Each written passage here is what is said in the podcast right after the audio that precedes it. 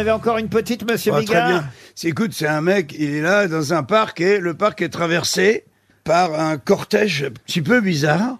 Il y a un, une charrette, un cheval, il y a deux cercueils sur la charrette. Dix mètres derrière, il y a un mec avec un chien énorme, un pitbull énorme. Et derrière, il y a toute une ribambelle de gens et au moins 150 personnes, que des hommes.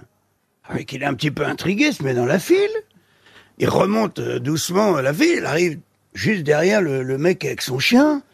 Et à un moment, il craque, il accélère un peu le pas, il va le voir et dit, monsieur, je suis désolé de vous, de vous importuner euh, dans un moment sûrement qui, est très dur pour vous, mais euh, je suis un peu intrigué, c'est pourquoi il y a deux cercueils de... de ah bah, il dit, le premier, c'est c'est ma femme. Il dit, ah bon, qu'est-ce qui lui est arrivé? Ben, il dit, c'est mon chien, il l'a tué.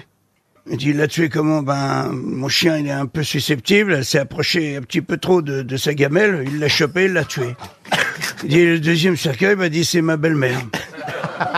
ah bon? Il dit, oui, ma belle-mère, elle a tenté de s'interposer. Elle s'est mise entre le chien et ma femme. Il a dit, il a tué ma belle-mère aussi, tu vois.